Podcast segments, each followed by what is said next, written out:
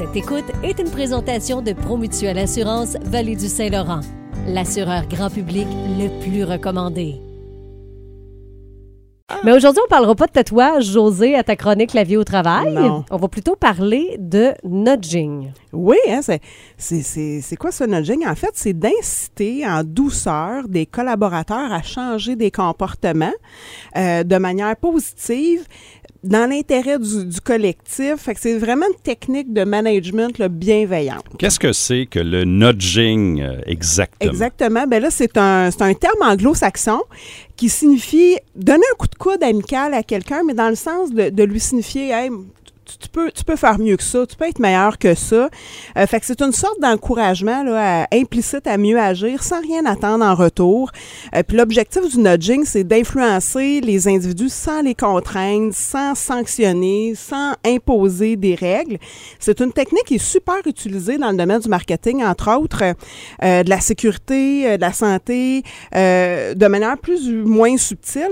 Par exemple, dans certains pays européens, aux États-Unis, dans certains métros, on voit qu'il y a des escaliers avec des marches musicales pour inciter les gens à utiliser l'escalier plutôt euh, que les Ex- élec- mécaniques. Exactement. Et, et ça fonctionne. Ça peut être aussi euh, les affiches dans les places de stationnement pour euh, personnes à mobilité réduite où c'est écrit ben, si tu prends ma place, prends aussi mon handicap. Donc, c'est une façon subtile d'amener des modifications dans le comportement des gens. Fait que là, on comprend les exemples, mais en entreprise, comment on peut utiliser ça? Oui, ben en fait, le, le- le gros avantage, c'est d'instaurer un, un cercle vertueux là, qui apporte de, de plus en plus de sens, de motivation, d'engagement.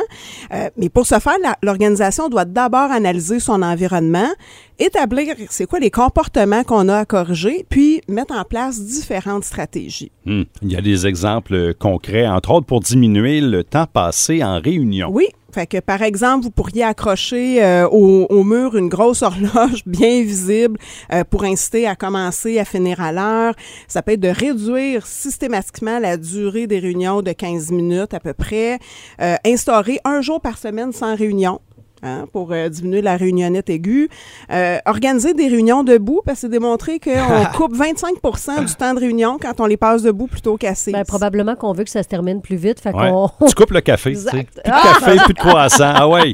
Ah ouais, Moi, ce, que, ce que je veux savoir, c'est comment on peut améliorer avec ça nos pratiques environnementales? Ben, ça peut être, par exemple, de réduire le nombre d'impressions, euh, de régler les imprimantes en mode recto-verso ou en mode économie euh, d'encre, euh, afficher le nombre d'arbres sauvés par le non-gaspillage ou la non-impression de, de documents, Mhm. euh, afficher le poids mensuel des déchets qui sont produits par la- par l'organisation, essayer de diminuer ce poids-là. Est-ce que ça peut avoir un impact aussi au niveau de l'esprit d'équipe et du respect entre les collègues? Absolument, absolument. Fait que ça peut être de- d'aménager des pièces spécifiques, tant pour le silence que pour les discussions, euh, les discussions en équipe, de respecter ces espaces-là, avoir un, un coin lunch qui est vraiment euh, intéressant pour favoriser là, la, la convivialité entre, entre les pairs.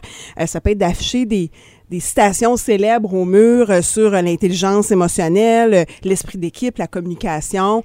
Est-ce qu'on peut aussi euh, utiliser le nudging pour la santé puis l'hygiène au travail? C'est beaucoup plus utilisé, en fait, qu'on le pense. Ouais. Euh, afficher le nombre de calories que vous brûlez en montant les escaliers Ah. euh, ou en marchant à travers euh, l'usine, par exemple, l'espace de travail.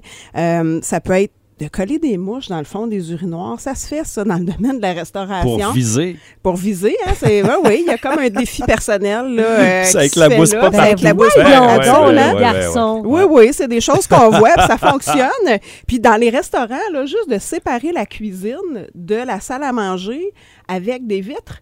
Plutôt que ce soit des murs pleins, les, ge- les, les employés à ce moment-là font, ont beaucoup plus d'égard sur la façon dont ils travaillent, l'hygiène, la propreté des lieux, parce qu'ils peuvent être observés par les Ouais. clients. Ben. Hey, on n'avait jamais pensé à quel point le nudging faisait partie de notre vie, Ben finalement. oui, on s'en rend pas compte parce que c'est tellement subtil, ça fonctionne.